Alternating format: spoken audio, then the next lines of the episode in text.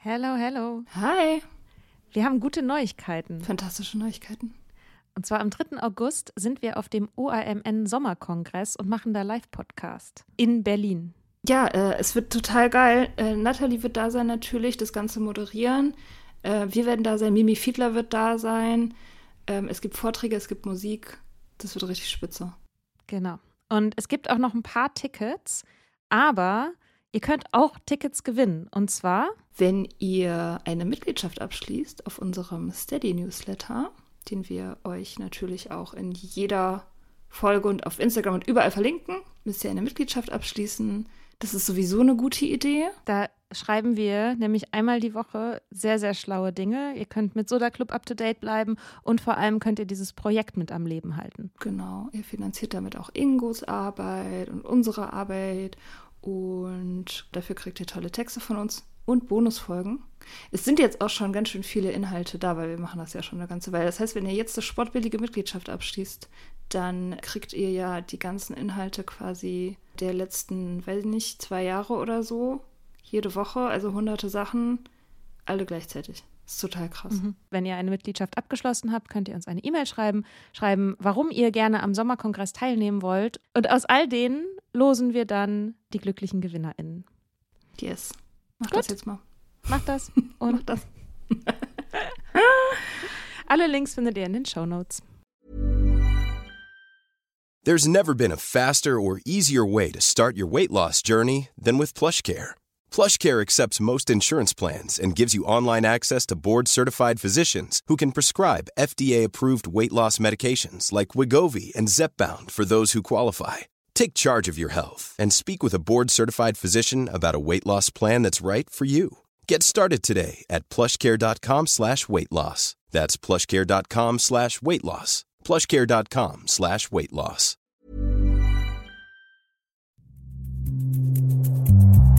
Hi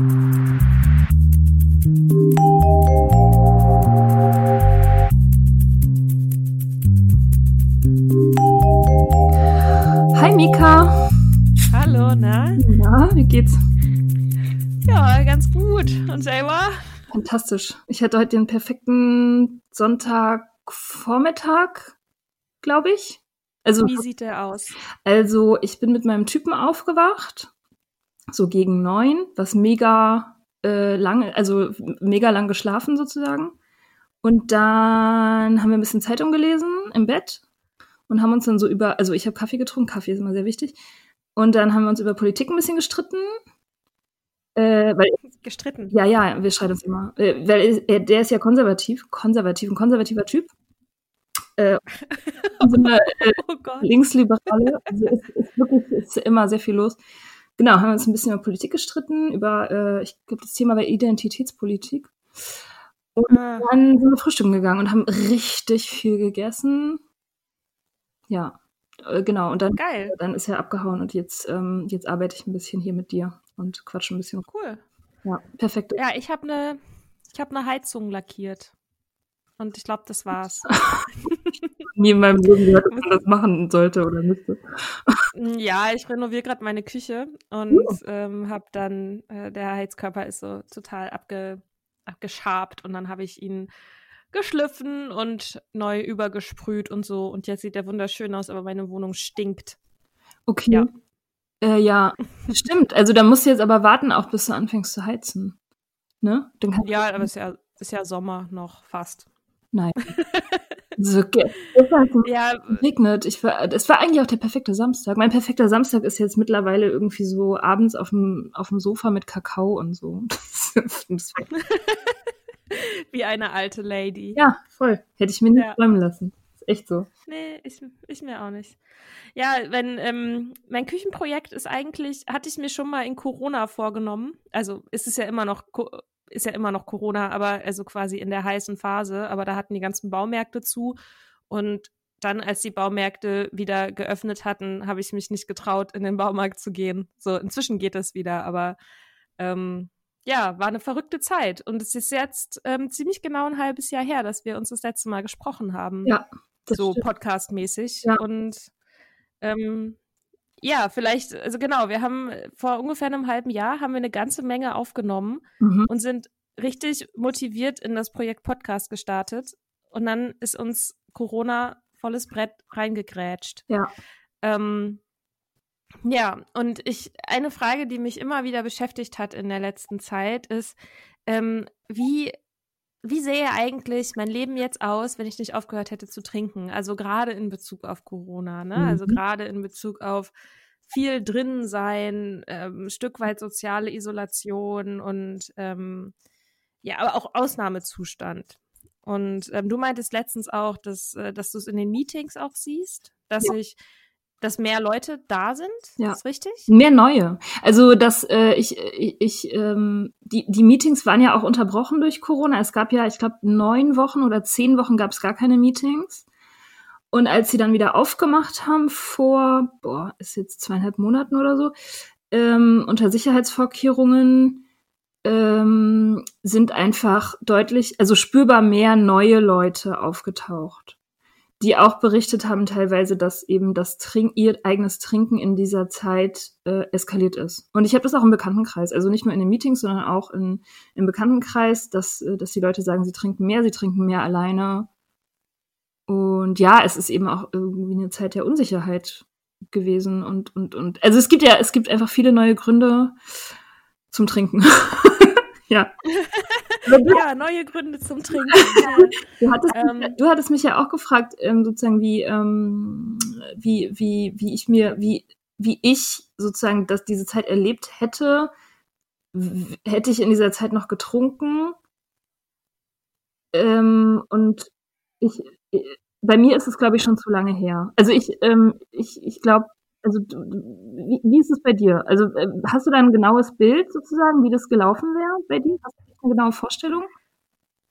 Ja, ich habe so ähm, so Schlaglichter auf, also wie so, weißt du, so Visionen einer alternativen Realität ja. oder so. Also ähm, ich glaube, was für mich echt ein Ding gewesen wäre, wäre, ähm, es gibt halt für mich rote Linien, die habe ich nie überschritten. So, ich habe zum Beispiel nie bei der Arbeit getrunken. Mhm. Ich habe nie morgens getrunken. Ich habe, ja, also mittags nur sozusagen, mittags nur in Gesellschaft. Mhm. also bei irgendwelchen Daydrinking-Geschichten oder so, ne? Wenn jemand seinen Geburtstag feiert oder das sowieso als Saufevent irgendwie ausgelegt ist. Ja. Aber, ähm, und das waren, das waren so rote Linien. Und ich glaube, die, wenn die nicht da gewesen wären, dass ich, ich kann gar nicht genau sagen, woraus diese roten Linien genau bestehen, aber es ist so eine Mischung aus ähm, also gesellschaftlicher Erwartung, auch irgendwie Stigma, aber auch irgendwie so für sich selber zu sagen, okay, nee, das, ähm, also so weit lasse ich es nicht kommen oder so. Ich bin mhm. mir sicher, irgendwann wäre es auch so weit gekommen. Mhm. Und unter anderem, glaube ich, hätte Corona diesen so, jetzt ist es soweit, Moment, krass nach vorne gerückt. Einfach weil sich ja ganz viele Strukturen, die, die es in der Gesellschaft schon gibt und die auch so ein bisschen vielleicht Alkoholkonsum auch so in Check halten, mh, mm, ja, die, die wurden halt so ein bisschen aufgeweicht, ne? Also ja. wenn ich ähm, gar nicht mehr ins Büro gehe, und dann vielleicht an irgendeinem Abend sitze ich noch am Computer und arbeite noch irgendwas, weil ich mich von meiner Arbeit nicht abgrenzen kann, vor allem wenn ich sie zu Hause die ganze Zeit mache mhm. und halt nicht mal mehr sozusagen den Arbeitsweg zwischen mich, zwischen mir und meinem Büro liegt. Ähm, so, und dann, ach naja, weißt du, dann kannst du dir halt auch mal um 17 Uhr irgendwie ein Glas Wein einschenken oder ja. so, ne? Da machst du halt noch eben die letzten E-Mails und schenkst dir halt ein Glas ein. Ja. Naja, ist ja irgendwie nichts dabei. So, und dann machst du das vielleicht eine Woche später, machst du es vielleicht um 16.30 Uhr und dann irgendwie um 16 Uhr und dann irgendwann ist mal was, wo du dir mal was gönnst und so. Mhm. Ähm, und plötzlich führst du äh, betrunken Telefonate, die was mit der Arbeit zu tun haben oder so. Ja. Und ich glaube, ähm, ich glaube, das wäre eine krasse Gefahr für mich gewesen. Also auch sozusagen diese, die Unsicherheit, auch die Isolation. Ich hätte mich wahrscheinlich noch viel mehr zurückgezogen. Ja. Ich hätte es bestimmt auch ein Stück weit genossen, insofern, dass ich gedacht hätte, oh, jetzt kann ich auch endlich mal in Ruhe trinken. Ja. Mhm, keiner mehr, der mich, der mich dabei stört. Ja. Ähm, Ja, und ich habe einfach so, ähm, ich habe das auch in einem, in einem Text, äh, ich habe letztens da einen Text zugeschrieben, ähm, wie sehr das nervt, dass alle die ganze Zeit Witze übers Saufen machen in Zeiten von Corona und habe das da auch ein bisschen so beschrieben, dass ich irgendwie so eine Vorstellung habe, wie zum Beispiel eine, mich eine Freundin anruft nachmittags, weil sie irgendwie ein Problem hat oder sich Sorgen macht oder irgendwas und ich gehe nicht ran, weil ich Angst habe, dass man hört, dass ich schon getrunken habe, mhm. zum Beispiel. Ähm, und diese Art, also genau, und ich glaube, das hätte, also ich glaube, wenn ich noch getrunken hätte, hätte das für mich sehr, sehr schwierig werden können. Ja. Ja. Also beziehungsweise hätte mich auch noch tiefer, hätte mich noch mal ein Stück tiefer mit reingenommen, glaube mhm. ich. Ja, und auch die, ja. also was bei mir auch das Ding gewesen wäre, glaube ich, kann ich mir gut vorstellen, ist dieses Kollektive. Dass man, dass man mhm. halt diese Witze über jetzt mehr trinken, die sind ja total auch da gewesen die ganze Zeit. Wir trinken alle mehr, wir betrinken uns in Zoom-Calls und so. Das hätte mich äh, total beruhigt. Ich hätte mir gedacht, so machen ja alle so, voll geil. Ist irgendwie, ist, ist okay jetzt, weil wenn es, wenn es sowieso die allgemeine Stimmung ist, dann äh, kann ich auch auf der Welle mitschwimmen, sozusagen. Das, das wäre mir definitiv so gewesen, das weiß ich. Das hätte ich mir dann schön äh, so zurechtlegen können, dass es jetzt eh normal ist.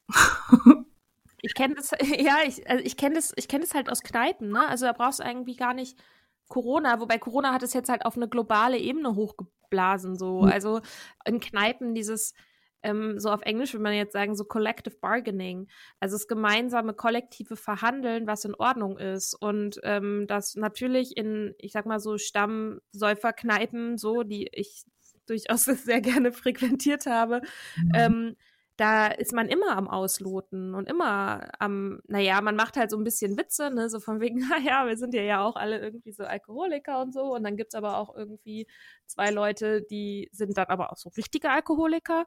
Und ja, so schlimm ist es bei einem ja noch nicht. Ja. die sind super wichtig, diese Personen. Ähm, ja. Und es gibt sie immer. ähm, so, also, ne, dieses sich quasi gemeinsam rückversichern. Mm. So, das, ähm, das finde ich, ist echt auf so einer auf so, einem, äh, auf so einer riesigen Skala einfach gewesen, jetzt die letzten Monate. Ja, voll. Ich habe gerade erst gestern, nee, vorgestern kam ich vom Meeting ähm, und da habe ich einen Podcast gehört, den ich sonst auch immer höre, der eigentlich gar nichts mit Alkohol zu tun hat. Ähm, sondern mit so gesellschaftspolitischen Fragen aus der Sicht von so jungen Frauen. Realitäterinnen heißt ja. Ah ja, cool. Ja, hat mir letztens eine Freundin die Folge geschickt, hat gesagt, hier, guck mal, was für dich. Hab sie noch nicht gehört, aber ich krieg, krieg von ihr immer Sachen mit Alkohol zugeschickt. Also ohne Alkohol. Egal. ich auch mal hab gesehen, so, ah, guck mal.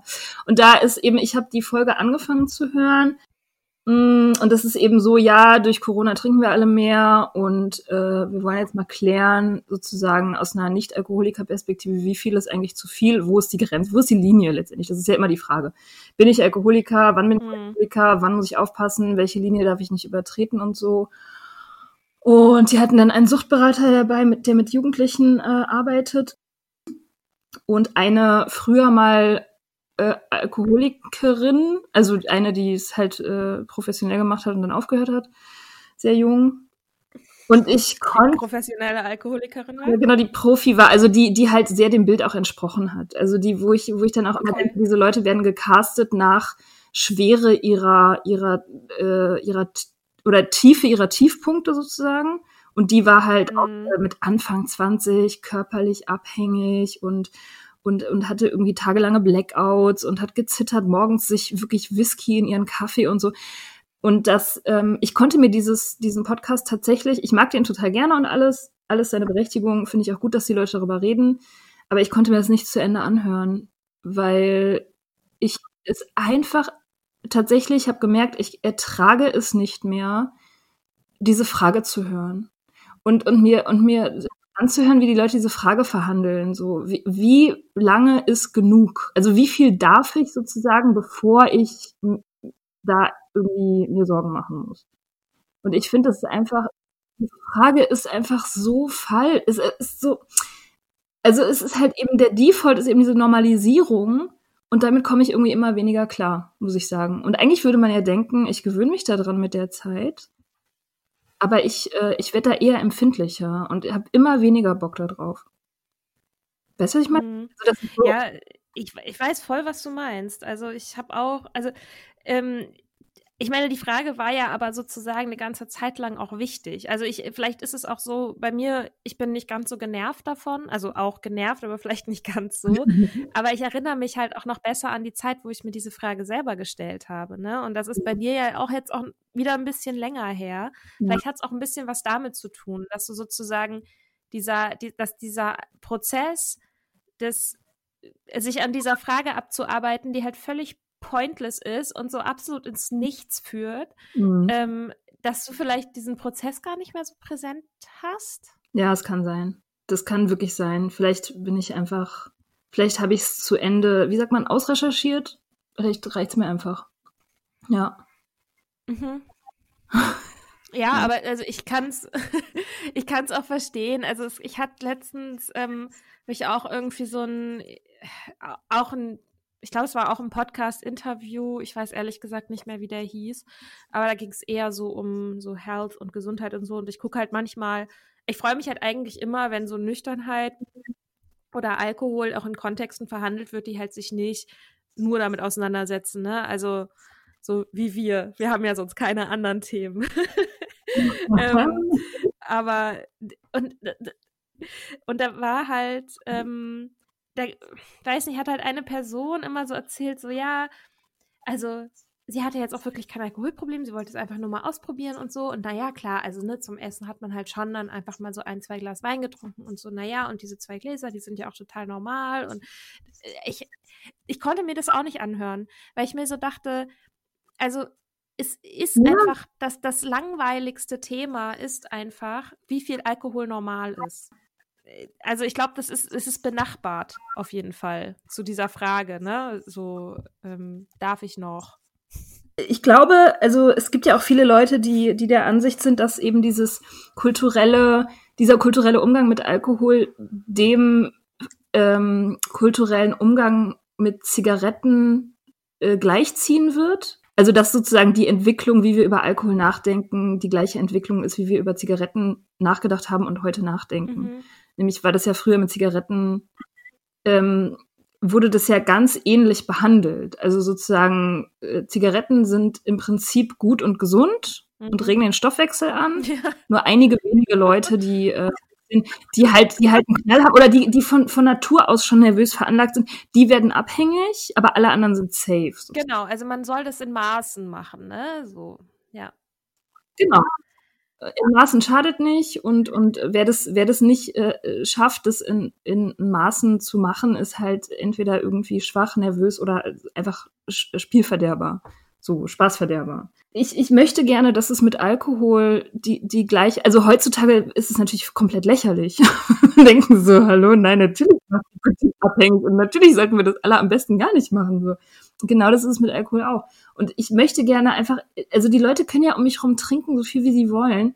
Ich finde das total okay. Also sämtliche Drogen eigentlich. Nur halt diese Normalisierung, dieses, ähm, dieses, diese Scheuklappen und dieses, dieses wahnsinnig energieaufwendige Verdrängen von dieser Wahrheit, dass es eine Droge ist, das geht mir einfach so mega auf den Sack. So richtig krass. So, ich, und, und, witzig, weil ich ja auch immer noch, ich rauche ja immer noch Zigaretten. Ne? Also, Aber Mensch, in Maßen ist es auf jeden Fall in Ordnung. Also du bist ja nicht abhängig. So. Ist halt, ist halt voll okay. Es ist ja sogar gesund ein bisschen. Ja, ist es so? Aber ab welchem Punkt wird es gefährlich? Ja. Ich meine, wenn ich jetzt abends, aber ich rauche erst ab 17 Uhr mhm. zum Beispiel. Ist es dann, ist es dann okay? Oder? Ich habe letztens, ähm, ich habe ja vor einem Jahr aufgehört. Ähm, auch zu rauchen und ähm, ich habe letztens eine Zigarette geraucht und ähm, da saß ich mit einer Bekannten irgendwie draußen und es war so voll cool. Wir haben uns richtig gut unterhalten, auch ganz viel über Nüchternheit irgendwie, weil sie auch nicht trinkt und ähm, aber aus anderen Gründen. Naja, auf jeden Fall, die raucht und ähm, hat, hatte halt genau mein Equipment irgendwie da, so, also Pueblo Tabak, die äh, volles Product Placement hier, Pueblo Tabak, äh, blaue OCB-Blättchen und Zickzack-Filter. Ähm, und mhm. ähm, äh, ich habe mir dann eine gedreht und ähm, hab die auch geraucht und ich habe einfach erstmal habe ich mega angefangen zu husten, wie so eine Zwölfjährige und hab, und alles daran war einfach so unfassbar eklig. Ich, ich finde es richtig krass, wie lange ich das gemacht habe und wie eklig das war. Aber denkst, äh, denkst, denkst du, du kannst äh, jetzt, wo du so lange äh, sozusagen aufgehört hattest, normal rauchen? Kannst du jemals normal rauchen? das ist ja das Ziel, ne? Also sozusagen genau, also eine Pause zu machen, um dann quasi ähm, so das so erstmal aus dem System rauszuhaben und dann das wieder quasi in Maßen auch genießen zu können, genau. Ja, ist auf jeden Fall mein, mein großes Ziel. Ich warte vielleicht noch mal so 20 Jahre mit, bis ich die nächste rauche. Mal gucken. Muss halt sicher gehen. Aber als Nikotinikerin, als ehemalige Nikotinikerin, ähm, ist es natürlich auch total problematisch, weil wenn ich es nur rieche, dann werde ich schon rückfällig. Ja, das stimmt. Man sollte sich davon echt fernhalten, auch von Leuten, die äh, rauchen. Weil, ich meine, irgendwann muss halt nur lange genug da, dabei stehen, dann, dann schickst du wieder eine an. Ja. Das ist einfach so. Also es ist halt auch in der Kirche super problematisch, ne? Dann mit dem, wenn dann der Weihrauch kommt und so, wenn überhaupt da irgendwas angezündet wird, dann ähm, werde ich sofort rückfällig. Weil ich eigentlich, weil ich eigentlich in mir alles nach einer Zigarette schreit. Ähm. Ja, ja, genau aus diesem Grund gehe ich nicht in Kirchen. Eine gute Entscheidung. ähm, ja, wir sind ein bisschen off track, aber ich wollte noch, ja, ich wollte von meiner, von dieser Zigarette erzählen. Und wenn man, ich, also als ich die geraucht habe, dachte ich so, meine Fresse, das ist halt echt Gift.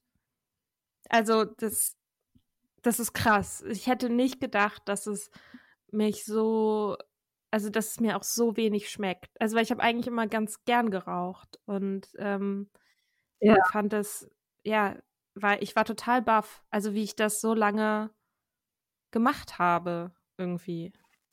Hast du die dann zu Ende geraucht? Ich habe sie dann zu Ende geraucht, weil ich, ich weiß auch nicht, ich glaube, dieser, äh, diese, dieser gewisse, ich nenne jetzt einfach mal meinen Trinkerstolz, äh, keine Ahnung, also so dieses, nee, ich, ich was ich angefangen habe, das ziehe ich jetzt auch durch. Und egal wie scheiße der Shot ja. schmeckt, ich kipp den jetzt und äh, so ein bisschen was, glaube ich, kam da noch durch. Ähm, was aber halt, was ich schon gemerkt habe, ist, mal abgesehen vom jetzt so vom Geschmack und dass ich mir da offensichtlich Gift irgendwie reingezogen habe, ähm, die Gestik, also das Drehen und das Rauchen selbst, so das hat sich einfach super vertraut angefühlt. Es hat sich irgendwie auch ganz schön mhm. angefühlt. So. Mhm. Also, ja. Äh, ja, so eine bekannte Und die Gestik. Wirkung? Ich meine, ja, ich war so ein bisschen benebelt konnte nicht so gut denken. Also für so ein paar Minuten. Ja. Und dann war das wieder weg. Ich habe in letzter Zeit immer gedacht, ich muss aufhören. Hm. Ähm, ich glaube, dass das mit dem Rauchen aufhören, das wird mir wahnsinnig viel schwerer fallen, als es mit dem Trinken aufhören. Und ich habe echt keine Ahnung, warum. Und das sagen voll viele Leute, die ich kenne, die aufgehört haben mit hm. beidem dass das mit dem Rauchen viel, viel schwieriger war. Und ich, äh, ich, ich spüre, dass es bei mir genauso ist, sein wird. Ähm, Krass. Ja. Also, weil ich habe, für mich war es Trinken schwieriger. Also ich glaube, weil, also Trinken macht ja auch wenigstens noch was. Aber ich, vielleicht war es auch so, dass sozusagen das, ähm, das Rauchen quasi so dem Trinken oft hinterhergezogen ist also, dass ich glaube, ich hätte nicht aufhören können zu rauchen, wenn ich weiter getrunken hätte. Aber ich glaube, dadurch, dass ich mhm. aufgehört habe zu trinken, äh, hat es mir, ist es mir leichter gefallen, mit dem Rauchen aufzuhören. Ich kann dir da Alan Carr sehr empfehlen. ich weiß nicht, ob du von dem schon mal gehört hast. Mal ja, ja, ich, hier und da. ich habe was gehört. Ich habe auch schon mal gelesen, tatsächlich. Das ist ja eigentlich ein Buch, was einen, was einen sozusagen hypnotisieren soll, sodass man gar keine gar keinen Bock mehr hat am Ende auf das Rauchen, aber es hat bei Ach mir so. nicht funktioniert. Ja, okay. Also ich, keine Ahnung, ich, und das ist eben, dass das Trinken mehr macht, das ist auch, äh, das ist ja auch in negativer Hinsicht so. Also zumindest kurzfristig. Das Trinken hat ja mein Leben deutlich mehr gefickt als das Rauchen. Ja. Und daher ist mein, ich glaube, ich brauche so eine gewisse Art von Leidensdruck. Und mein Leidensdruck beim Rauchen hält sich echt in Grenzen. Also ich, ich rauche nicht so viel, dass ich irgendwie Husten habe oder so oder das beim Sport merke. Äh, und deswegen habe ich halt jetzt noch keine negativen Ich habe halt, ich habe halt keine ho hoch genug Quittung. Hoch genug Quittung? Mm, genau. Ja. ja, für mich war so da, ähm, also ein Aspekt, den finde ich Alan Carr auch in Endlich Nichtraucher so ein bisschen so sehr deutlich gemacht hat oder mir deutlich geworden ist, ähm, ist, dass es halt ein, ein Bedürfnis befriedigt, was es selbst erzeugt hat. Also ähm, ich hätte nicht Bock auf eine Zigarette, wenn ich nicht rauchen würde. Ähm, und sozusagen, und das ist ja letztendlich eine toxische Beziehung, also im wahrsten Sinne des Wortes toxisch, aber halt sozusagen auch abusive. Ne? Also, dass wenn ein Mensch das machen würde, einen so behandeln würde, dass man ähm, einen schlecht behandelt, bloß damit man dann wieder aufatmet und sich gut fühlt, wenn er einen wieder gut behandelt. Ne? Und wenn man in dieser Dynamik gefangen ist, dann würde man ja. sagen, boah, entfern dich aus dieser Beziehung, aber ganz schnell. Dabei gibt es relativ viele Beziehungen, die so funktionieren.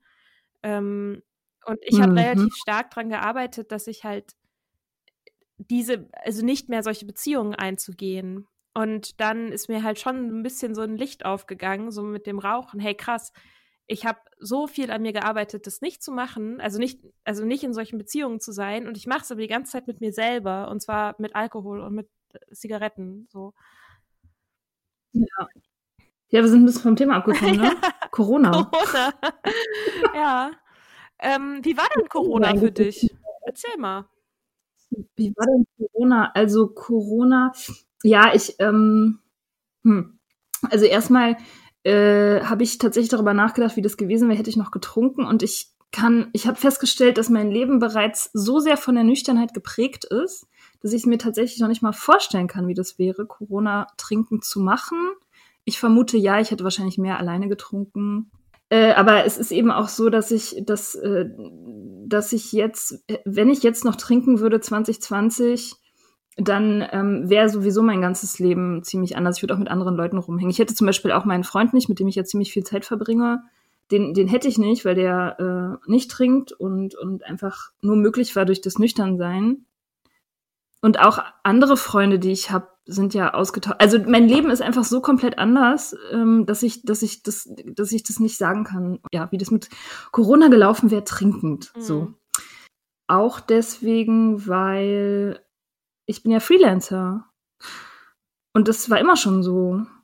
Und mein Arbeitsalltag ist ja sehr, sowieso schon von Natur aus sehr Corona. ich hatte immer schon Corona. Ja, genau, einsam. Also ich mache ja viel, ähm, viel Illustration und ich schreibe mittlerweile auch für Geld und das ist ja, das sind ja alles einsame Beschäftigungen. Ähm, beziehungsweise ich muss mir sowieso meinen Tag immer schon selbst strukturieren. Also ich habe keine Strukturen von außen. Ich habe nur meine eigenen Strukturen. Und die Strukturen, die ich mir aufgebaut habe, sind tatsächlich ziemlich spießig mittlerweile. Also ich habe ähm, ich habe kein Homeoffice, ich habe ein externes Büro. Also ich teile mir ein Büro mit einer Freundin, die das gleiche macht wie ich und fahre da jeden Tag sozusagen um 9 Uhr hin und gehe um 17 Uhr wieder nach Hause, wie halt ein normaler Angestellter, aber es ist alles mein Game. Und das hat sich durch Corona überhaupt nicht verändert. Also ich habe das, ich habe tatsächlich äh, genauso gearbeitet wie vorher. Ich habe ein paar Aufträge verloren, die ich gemacht hätte in der Zeit. Ähm, aber im Prinzip ist halt auch eine Auftragsflaute ohne Corona normal also man kennt das, dass mal irgendwie einen Monat oder so nichts passiert. Und man weiß eben auch, also ich weiß, wie man die Zeit halt nutzt. Ich habe dann immer trotzdem genug zu tun. Also Papierkram machen, Steuer machen, Webseite machen und irgendwie äh, freie Projekte, zu denen man sonst nicht kommt, macht man dann halt auch. Insofern äh, ist tatsächlich strukturell in meinem Alltag nicht so viel anders geworden. Also ich kenne Leute, bei denen hat sich buchstäblich das ganze Leben verändert. Bei mir war das echt minimal. Ähm, das Einzige, was äh, was sich ähm, verändert hat, war eben meine, also meine Beziehung hat es ein bisschen belastet, weil äh, mein Freund hat Kinder und die waren die ganze Zeit zu Hause, äh, monatelang. Und deswegen äh, hatten wir sehr, sehr wenig Zeit einfach auf einmal. Und das, äh, das war auf jeden Fall ein großer Faktor. Ähm, und das zweite war, dass mh, mm, ich plötzlich das Gefühl hatte, meine Inhalte, also die persönlichen Projekte, an denen ich arbeite, zum Beispiel das Buch, was ich eigentlich schreiben wollte, über das Trinken und dann nicht mehr trinken, dass das auf einmal irrelevant ist. Also ich hatte eine große kreative Krise, ähm, weil ich dachte, alle Themen sind irgendwie plötzlich banal oder verblassen im Angesicht dieser globalen Pandemie. Was ich, was mir aber aufgefallen ist, also was ähm, ich, also dadurch, dass jetzt ein halbes Jahr zwischen äh, ein paar unserer Aufnahmen liegt und quasi jetzt die, da die neuen, ähm, ich finde es total interessant zu merken, an welchen Stellen ich aber auch in meiner Nüchternheit wieder weitergekommen bin.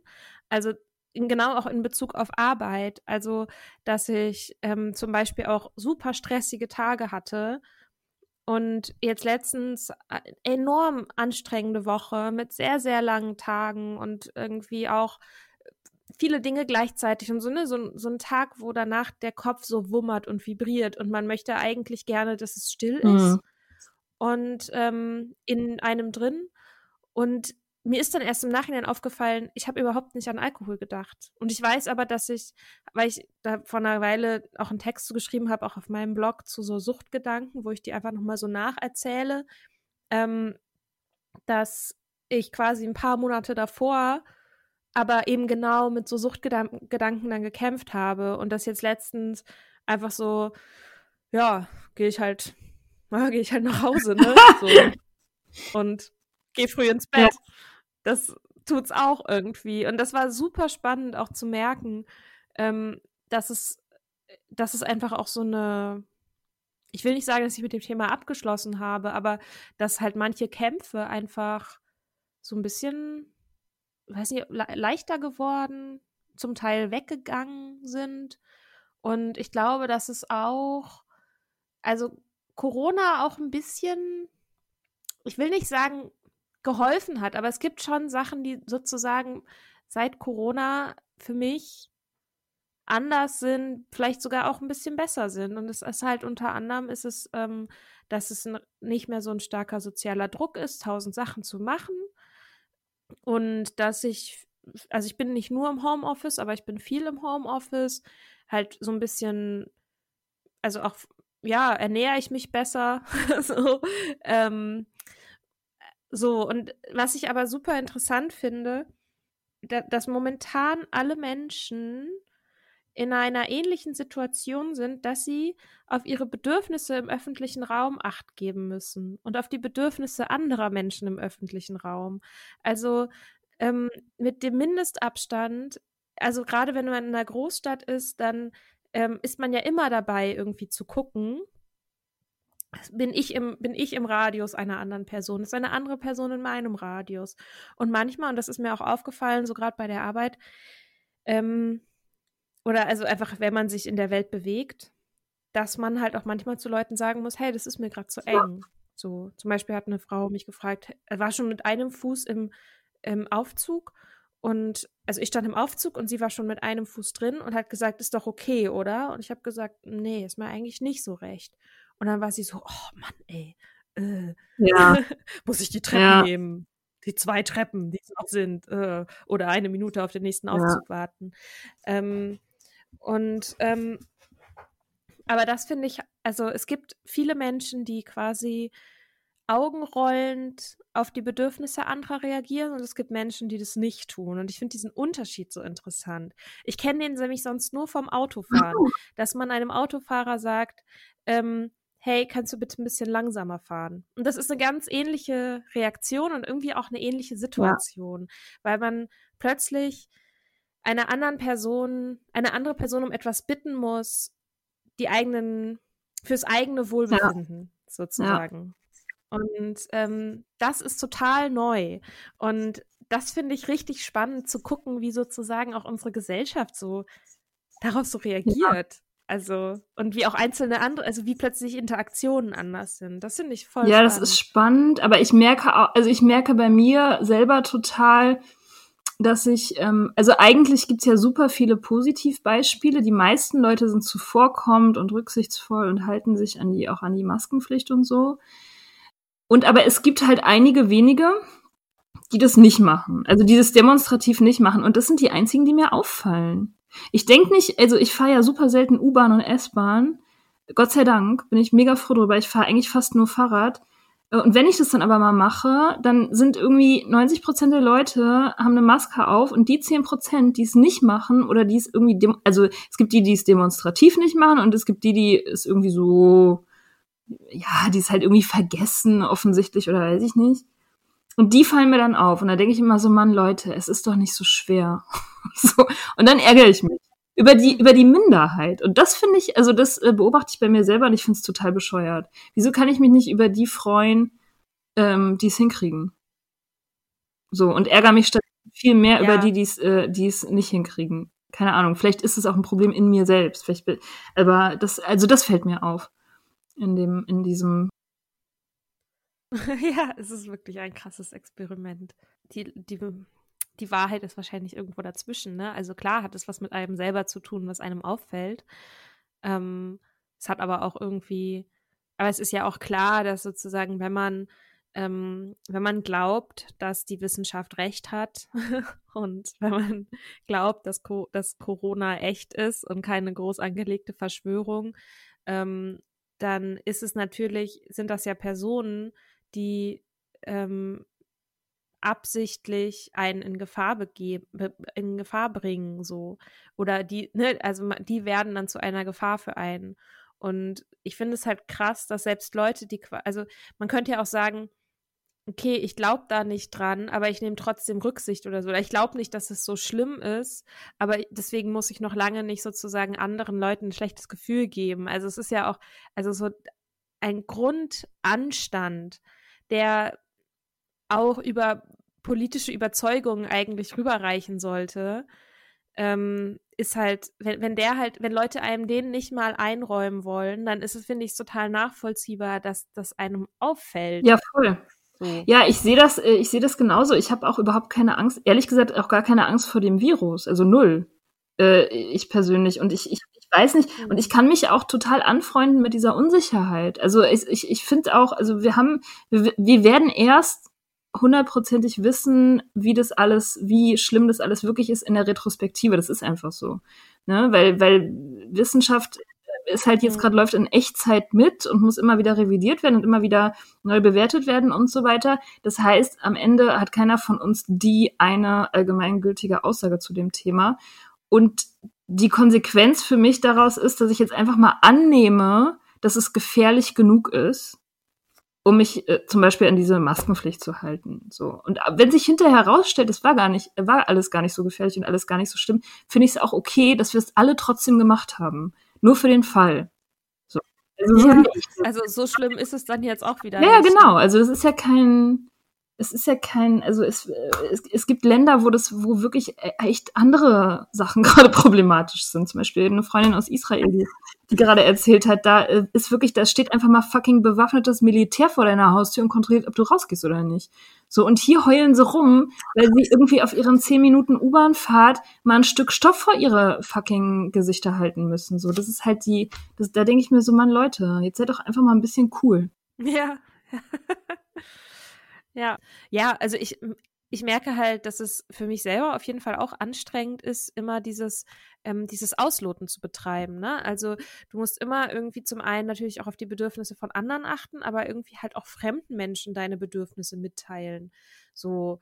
Und ähm, ich äh, finde, also ich finde es auch interessant, weil ich sozusagen dieses Bedürfnisse zu äußern und auch klarzustellen und auch sensibel für meine eigenen Grenzen zu sein, halt durchaus auch was ist, was sich bei mir in der Nüchternheit äh, mit der Zeit ähm, immer mehr, was immer, was immer besser wurde, immer stärker wurde, wo ich auch irgendwie geübter drin wurde, ähm, weil ich zum Beispiel auch einfach mit Trinken durchaus auch einfach so Unsicherheiten auch überdeckt habe, so oder halt auch selber quasi mich dazu gebracht habe, über meine eigenen Grenzen zu gehen. Und ähm, genau, also so, und was ich mich gefragt habe, ist, ob du sozusagen das Gefühl hast, in einem ähm, noch trinkenden Bekanntenkreis, ob sozusagen das auch ein Aspekt ist, wo du das Gefühl hast, Leute trinken vielleicht, weil ähm, eben weil sie das Gefühl haben, sie dürften bestimmte ähm, Bedürfnisse also in Bezug auf Sicherheit oder auch eine Sicherheit im öffentlichen Raum oder so dürften sie vielleicht gar nicht haben. Was, weißt du, was ich meine? Ich weiß, ich weiß es nicht. Ich glaube, also ich glaube, dass der Stress, der Stress wird meiner Beobachtung nach nicht ausgelöst, weil man seine eigenen Grenzen klarziehen muss, sondern, sondern eher durch, äh, durch die Frage, wie man mit Unsicherheit klarkommt. Irgendwie habe ich das Gefühl, das ist eher so ein bisschen das Problem, wie man, wie man äh, damit umgeht, dass man nicht weiß, wie das nächste Jahr läuft und wie vielleicht auch das ganze Kapitalismusprojekt läuft oder wie der eigene Job sich entwickeln wird und so weiter, dass das eher eigentlich ein Stresspunkt ist. Der, also ich, ja, ich, ich überlege das gerade selber, das kann auch alles Bullshit sein, aber dass, ähm, dass das eher so ein bisschen die, ähm, die, die, die Ängste, also die Ängste nach oben spült, dieses, also dass vermeintliche Sicherheiten eben nicht sicher sind. Und zusätzlich dazu, dass man mehr alleine ist mit seinem eigenen Kopf. Mehr äh, alleine und mehr unbeobachtet mit seinem eigenen Kopf und in seiner eigenen, in seinem eigenen Homeoffice, in seinem eigenen Leben, dass diese Kombination eigentlich eher für Stress sorgt. Und dann auch zu trinken? Ja, auf jeden Fall. Also die, die äh, einmal die, die, die, genau die Sache, dass man unbeobachtet ist, das eine, dass man sowieso auch dann mehr zu Hause ist und dadurch auch die, ähm, die Barrieren fallen, diese gesellschaftlichen Barrieren, weil du halt in dem Moment, wo du zu Hause bist, eben auch eigentlich ja trinken kannst, weil du bist ja zu Hause. Ja. Ne? Ich habe gerade überlegt, ob es auch ein bisschen, weil du gerade meintest, also da hatten wir vorhin, ne, als wir über Arbeit auch gesprochen haben, so dieses, hat das überhaupt noch Sinn? Ne? Hat es überhaupt noch Sinn zu schreiben in einer Welt, die gerade untergeht oder so? Also so ein bisschen auch diese Sinnkrise, ne? Also dass es, dass man das Gefühl hat, äh, wir sind hier, wir stehen jetzt hier kurz vorm Weltuntergang. Also ich glaube, das hat sich inzwischen auch schon wieder ein bisschen gelegt, aber ich weiß so im März, April war das schon ziemlich heftig, so dieses Gefühl von, also auch alleine jetzt einkaufen zu gehen oder so, ne? Auch als es noch nicht ganz, als man halt auch viele Sachen noch nicht so ganz wusste, als es mit den Aerosolen noch nicht so ganz klar war und man irgendwie noch dachte, Schmierinfektionen sind halt irgendwie der Übertragungsweg und man die ganze Zeit das Gefühl hatte, okay, die Tomaten, die ich jetzt im Supermarkt gekauft habe, so die können mich umbringen. So, also ne, wir haben halt auch irgendwie am Anfang haben wir halt alles irgendwie krass desinfiziert oder nochmal liegen lassen nach dem Einkaufen und so. Und diese Art von Unsicherheit, äh, auch dieses Gefühl, man hat sich so ein bisschen und dann läufst du durch den Supermarkt, so einen Discounter oder so, halb leer gekauft, ähm, Sachen aus den Regalen gerupft und ähm, hast, da sind dann irgendwie so äh, so nicht so besonders gut gebaute Barrieren an den Kassen, ne, mit diesen, also so Plastik, ja, also so Plastikschirme und irgendwie mit irgendwelchen, irgendwie komisch zusammengezimmert und ja. ähm, hast halt schon irgendwie das Gefühl, gleich geht die Zombie-Apokalypse los. Voll. Und ich glaube, dass so dieses, also diese Weltuntergangsstimmung, das ist ja sozusagen die, die beste Voraussetzung eigentlich für Exzess, ne? Also Voll. das Gefühl zu haben, morgen geht die Welt unter und jetzt ist nochmal richtig krachen lassen. Okay. Ja. Ja, total. Ich meine, in Berlin hat man das ja auch, ich weiß nicht, wie es bei euch war, aber in, in Berlin hat man das tatsächlich, gab's, hat sich so eine kleine, ich weiß nicht wie groß, aber so eine Parallel, so ein Paralleluniversum gebildet, also von Leuten, die halt nach wie vor Partys organisiert haben, illegal und Orgien und irgendwie, dann gab's ja dieses, auch diese öffentliche Demonstration, die eigentlich zur, zur Weiterbelebung der Clubkultur sein sollte, wo aber die Leute natürlich auch nur gesoffen und, und, und, und Pillen geschmissen haben, so unter dem Vorwand, die Clubkultur zu retten und sich auch ja. überhaupt an gar nichts gehalten haben und so. Also das, ähm, das hat man schon auch irgendwie so gesehen, dass, äh, dass da so ein, so ein alles ist scheißegal Gefühl aufgekommen ist. Auf jeden Fall. Ja. Ja, aber es ist, glaube ich, halt nicht unbedingt was, was also das entsteht ja dadurch vielleicht gar nicht unbedingt, sondern das wird halt dadurch, das ist wie so ein Weckruf. Also etwas, was eigentlich vorher auch schon da geschlummert hat. Ne? Also ich nehme mal an, Leute, die vorher jetzt nicht so Bock hatten, ähm, Pillen zu schmeißen und ähm, sich die Kante zu geben und was auch immer, die sind jetzt, die haben jetzt nicht, wahrscheinlich nicht durch Corona äh, plötzlich ihr, ihr inneres wildes ähm, Party-Drogenleben irgendwie entdeckt. Nee, Nehme klar. ich jetzt mal an. So, ne? Das sind halt immer Leute, die das sowieso vorher auch schon gemacht haben Ja. und dann halt irgendwie das Gefühl haben, so, jetzt habe ich irgendwie nochmal so eine extra äußere Legitimation, die mir keiner nehmen kann, weil die Welt ist im Arsch. Ja. So. Ja, ja, das, das kann ich auch total nachvollziehen. Da hätte ich früher auf jeden Fall mitgemacht, glaube ich. Aber hast du jetzt, hattest du jetzt in der Zeit von Corona jemals das Gefühl, du vermisst das Trinken? Oder du vermisst, ja, oder, ja, vermisst du, oder hast du das Trinken manchmal vermisst? Hast du manchmal gedacht, so, ich wünschte, ich könnte jetzt einfach mal kurz den Kopf ausmachen oder so? Ähm, ja, nee, oh, schwierig. Also ich habe ich habe schon so mal Gedanken gehabt, aber das halt immer eher in so auch akuten Stresssituationen, jetzt weniger, wenn ich irgendwie mich zu Hause eingemurmelt habe. Zu Hause ist halt auch so, ich bin halt auch eher so ein, ich bin halt gerne drin Mhm. und habe gerne meine Ruhe. Insofern war jetzt Corona eigentlich, also war jetzt die Situation eigentlich eine, die mir durchaus auch entsprach. Ja. Ähm, für mich geht der emotionale Stress oder überhaupt so der Stress geht dann, dann halt los, wo ich in Interaktion mit anderen Leuten ähm, gehe, wo dann Reibungspunkte entstehen. Mhm. Und ähm, das ist, das ist dann eher was, was ich anstrengend finde. Ähm, es gab, also ja, es gab so, so zwei so Geburtstage, Zusammentreffen oder so, ne, auf der Wiese mit ähm, viel Abstand und ähm, so, auch in einer kleinen Gruppe und wo aber alle dann halt irgendwie auch getrunken haben und geraucht haben und so. Und da habe ich schon irgendwie gemerkt, ja, ich, ich sehne mich halt auch ein Stück weit nach Gemeinschaft und Alkohol ist halt quasi, weil er in der, weil er in der Gemeinschaft immer mit dabei war, ist er, er verbinde ich diese Sehnsucht auch mit Alkohol. Also die Mhm. bezieht sich eigentlich nicht direkt an Alkohol, aber das, der ist da wie so dran ge angedockt irgendwie. Ja.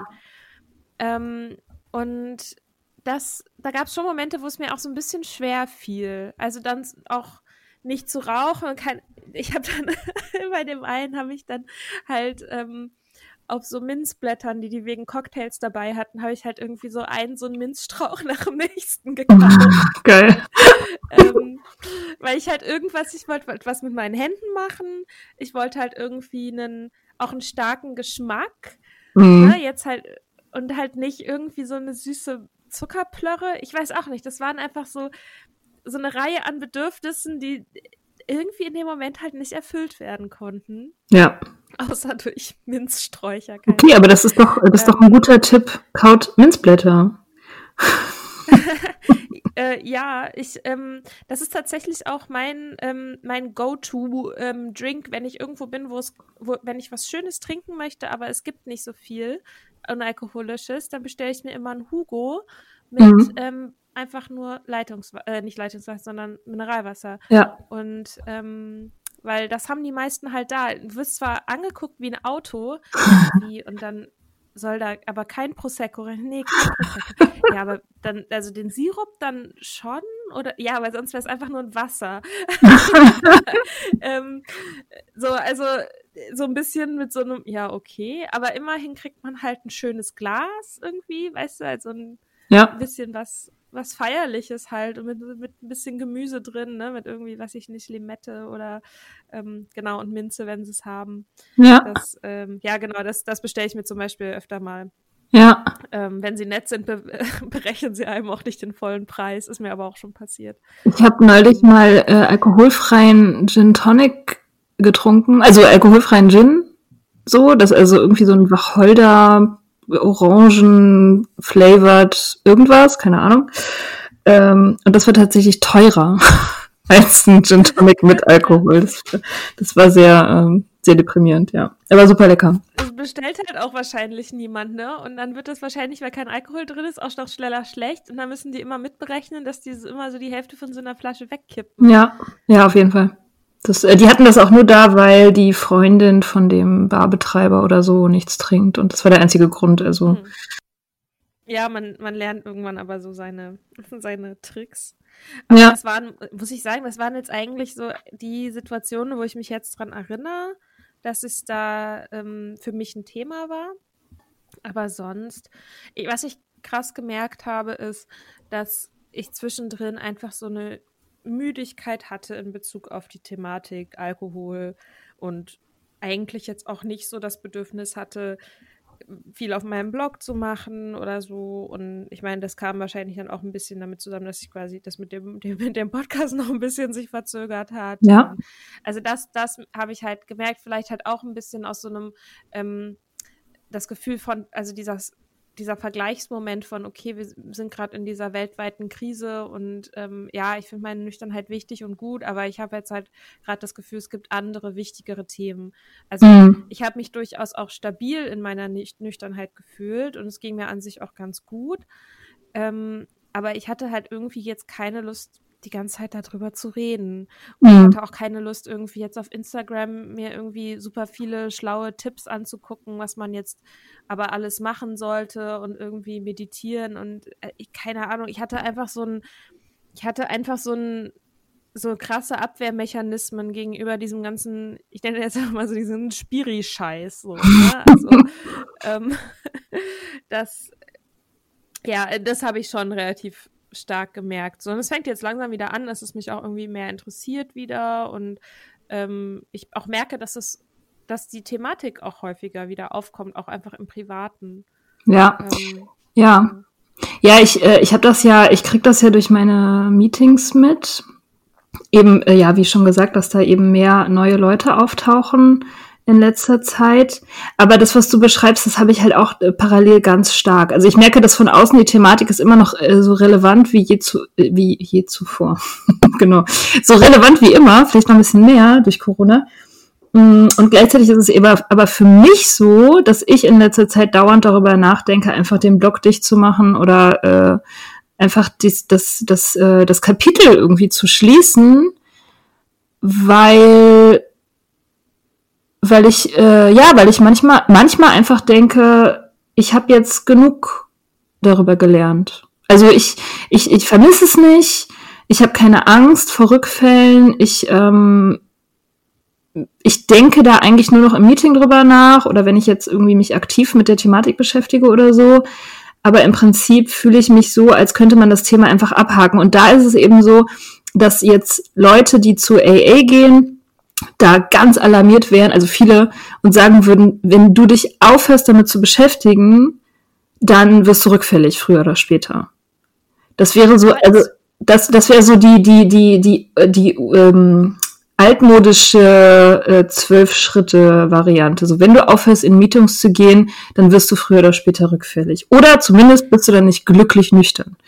Deswegen hätte ich auch. Das habe ich bei AA nie verstanden. Ja. Also diese Einstellung, ähm, ich hab, ich check das nicht, warum, weil es ja eigentlich ist es doch das, wo man hin will, ist ein Leben, in dem Alkohol egal ist. Ja. Ja, ich weiß. Ich weiß, ich, äh, und, aber, ja, ich, äh, ich, ich kann das schon aber auch irgendwie verstehen, ja, es ist, oder was heißt, ich kann es verstehen. Ich kann es nicht unbedingt nachvollziehen, dass es so ist, weil es für mich sich eben nicht so anfühlt, aber ich kann natürlich irgendwie empathisch sein mit Leuten, die vielleicht auch weitaus mehr verloren haben als ich durch das Trinken und die einfach eine stärkere Angst haben, dahin zurückzukehren, weil, weil das Trinken dann vielleicht auch sie schnell tatsächlich umbringen würde oder so.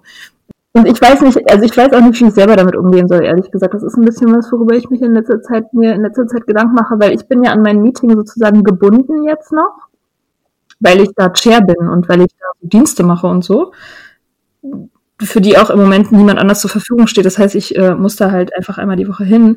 Und obwohl ich in letzter Zeit immer denke, so, ach, es wiederholt sich und, und vielleicht brauche ich das alles gar nicht mehr, bin ich halt trotzdem bin ich halt trotzdem da und ich, ich, ich, ich weiß nicht, also das ist so die Frage, die ich mir gerade stelle, auf die ich auch noch keine Antwort weiß. Muss ich meine Nüchternheit jetzt irgendwie für immer irgendwie pflegen? Also muss ich da irgendeine Pflege betreiben oder, oder kann ich das einfach so komplett ohne zurückzuschauen zu den Akten legen? Ich weiß es nicht, weil ich meine, wir leben ja tatsächlich noch in so einer komplett durchalkoholisierten Gesellschaft und werden ja nie in Ruhe gelassen damit. Ja, ich habe schon noch so ein bisschen das Gefühl, also ein Stück weit ist es, glaube ich, nicht schlecht, so eine Psychohygiene irgendwie zu betreiben. Ähm, ich kann es aber auch verstehen, also bei mir hat es jetzt, kam das halt in Wellen. Ich bin da, ich weiß, ich bin mit dem Thema noch nicht durch, also so viel weiß ich. Ähm, weil ich glaube, es manche Sachen gibt, mit denen ich mich jetzt erst anfangen kann zu beschäftigen, Mhm. ähm, die sozusagen vom Alkohol immer auch also verdeckt wurden oder wo sozusagen, wo der Alkohol der Beschäftigung mit diesen Themen halt auch im Weg stand. Ja, das Ähm, stimmt. Insofern, also sozusagen mit der Entwicklung, die ich durch den Alkohol ähm, quasi, ich will nicht sagen ausgesetzt habe, aber so hm, verkürzt habe, dass die da jetzt wieder anzuknüpfen und das jetzt irgendwie wieder weiterzumachen. Also da weiß ich, da bin ich auf jeden Fall noch nicht mit fertig. Die Frage ist halt immer schon so ein bisschen, also es ging mir zumindest jetzt auch in den letzten, hatte ich so ein paar Monate einfach, wo ich so dachte, boah, ey, dieser ganze Alkohol, also ja, muss ich, ich habe keinen Bock, ich habe einfach keinen Bock. So. Ja, voll. Aber ich habe halt trotzdem, obwohl ich nicht zu AA gehe, habe ich halt immer auch noch dieses, ähm, dieses Bild im Kopf, dass sobald man denkt, oh, ich habe keinen Bock, dass sofort so Alarmglocken angehen, von wegen, oh, ähm, genau, morgen äh, kommt der Rückfall oder so. Mhm. Also selbst, obwohl ich das eigentlich, obwohl ich kein AA, also ich nie bei AA war, aber hat ja AA einfach super krass unser Bild davon geprägt, wie man nüchtern zu sein hat Ja, sozusagen. Ja. Und ähm, vielleicht war das auch von daher auch ein bisschen Trotz.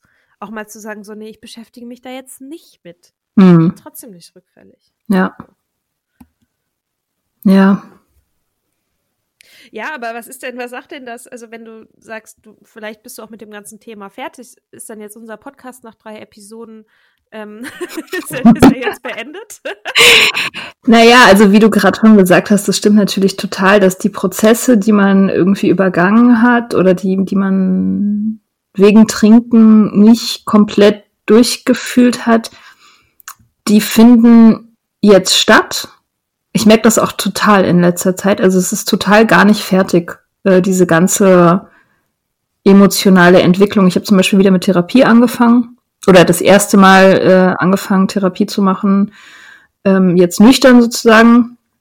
Und ich merke, dass ich da, dass ich also in, in manchen emotionalen Bereichen enorm infantil bin. also ich ein Teenager tatsächlich. Also es fällt mir jetzt erst auf, obwohl ich fucking Mitte 30 bin. Ähm,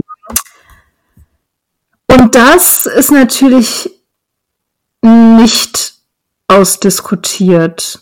Also, aber also ich meine, das ist alles möglich ohne Trinken. Also diese, diese, die Qualität meiner Selbstbetrachtung und meiner Arbeit an mir selbst ist nur möglich durch Nüchternheit. Das ist die Basis sozusagen. Wenn ich wieder anfangen würde zu trinken, ist alles so nicht möglich.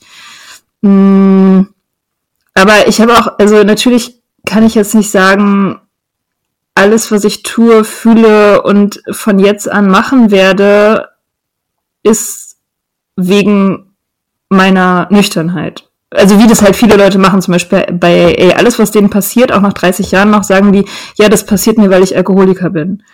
Oder äh, ich, ja klar, ich bin halt total empfindlich und emotional, weil ich Alkoholiker bin. Oder ich muss halt immer aufpassen, weil ich Alkoholiker bin. Oder ich meine Beziehungen sind gestört, weil ich Alkoholiker bin.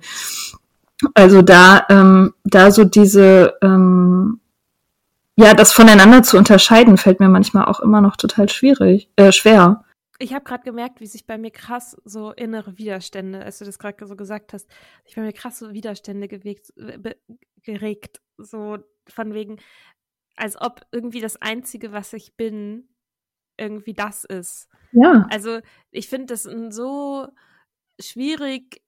Ich, also ich meine, ne, ohne dass da jetzt jemand irgendwas wegnehmen zu wollen, ne, aber ich frage mich halt, ob es dann wieder wiederum eben halt ein Leben ist, was sich halt um Alkohol dreht, bloß eben auf der anderen Kehrseite, also mit der anderen Kehrseite. Ja. Ich mein, nicht, dass es natürlich ist es besser nüchtern zu sein, so, Ja. aber ähm, trotzdem ist ja der Fixpunkt für alles immer noch eine Substanz und ähm, nicht man nicht man selbst oder die Beziehungen, die man führt oder wie auch immer das Selbst oder keine Ahnung, wie man es jetzt nennen möchte. Mhm. Und das finde ich, das finde ich super schwierig. Also ich glaube, also ich wünsche mir schon, dass ich für immer nüchtern bin, so. Aber ich glaube, ich fände den Gedanken super krass, irgendwie in 20 Jahren immer noch mich an denselben Themen abzuarbeiten. Ja, total. In 20 Jahren haben wir garantiert nicht mehr diesen Podcast, weil wir irgendwann halt auch mal auserzählt sind. So. Hm. Ja, ja, auf jeden Fall. Also ja, also um die, äh, keine Ahnung, um die Frage zu beantworten, will man überhaupt noch über das Trinken reden? Ja, muss ich sagen, irgendwie die, die, der Dialog ist ja nie vorbei in Bezug auf Unabhängigkeit. Unabhängigkeit ist vielleicht ein gutes Wort. Also sich, sich frei machen von Dingen, die, die einen einengen oder die man, die man vielleicht zwanghaft macht oder unbewusst macht, das ist ja irgendwie never ending Prozessen. Insofern kann man da auch für immer weiter drüber reden.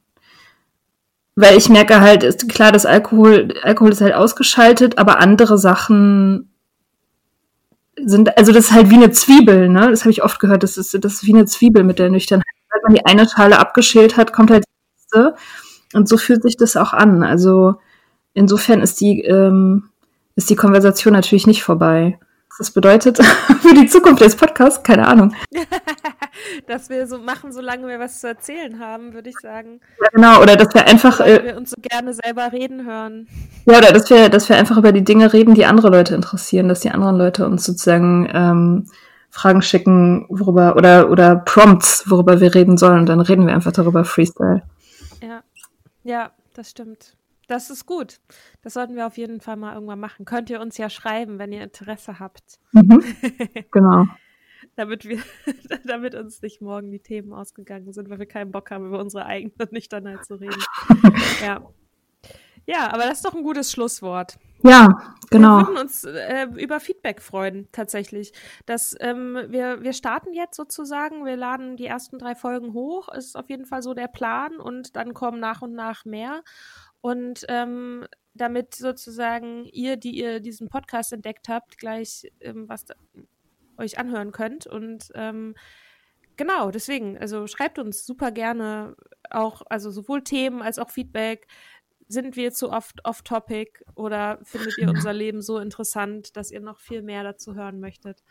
Ja, wir packen alle Links, äh, wie man uns erreichen kann, in die Show Notes. Genau, und freuen uns über alles. Ja, wir freuen uns über alles. Das ist unser Motto. ja. Okay, dann ähm, einen schönen Sonntag. Ja, dir auch. Einen schönen Sonntag. Bis bald.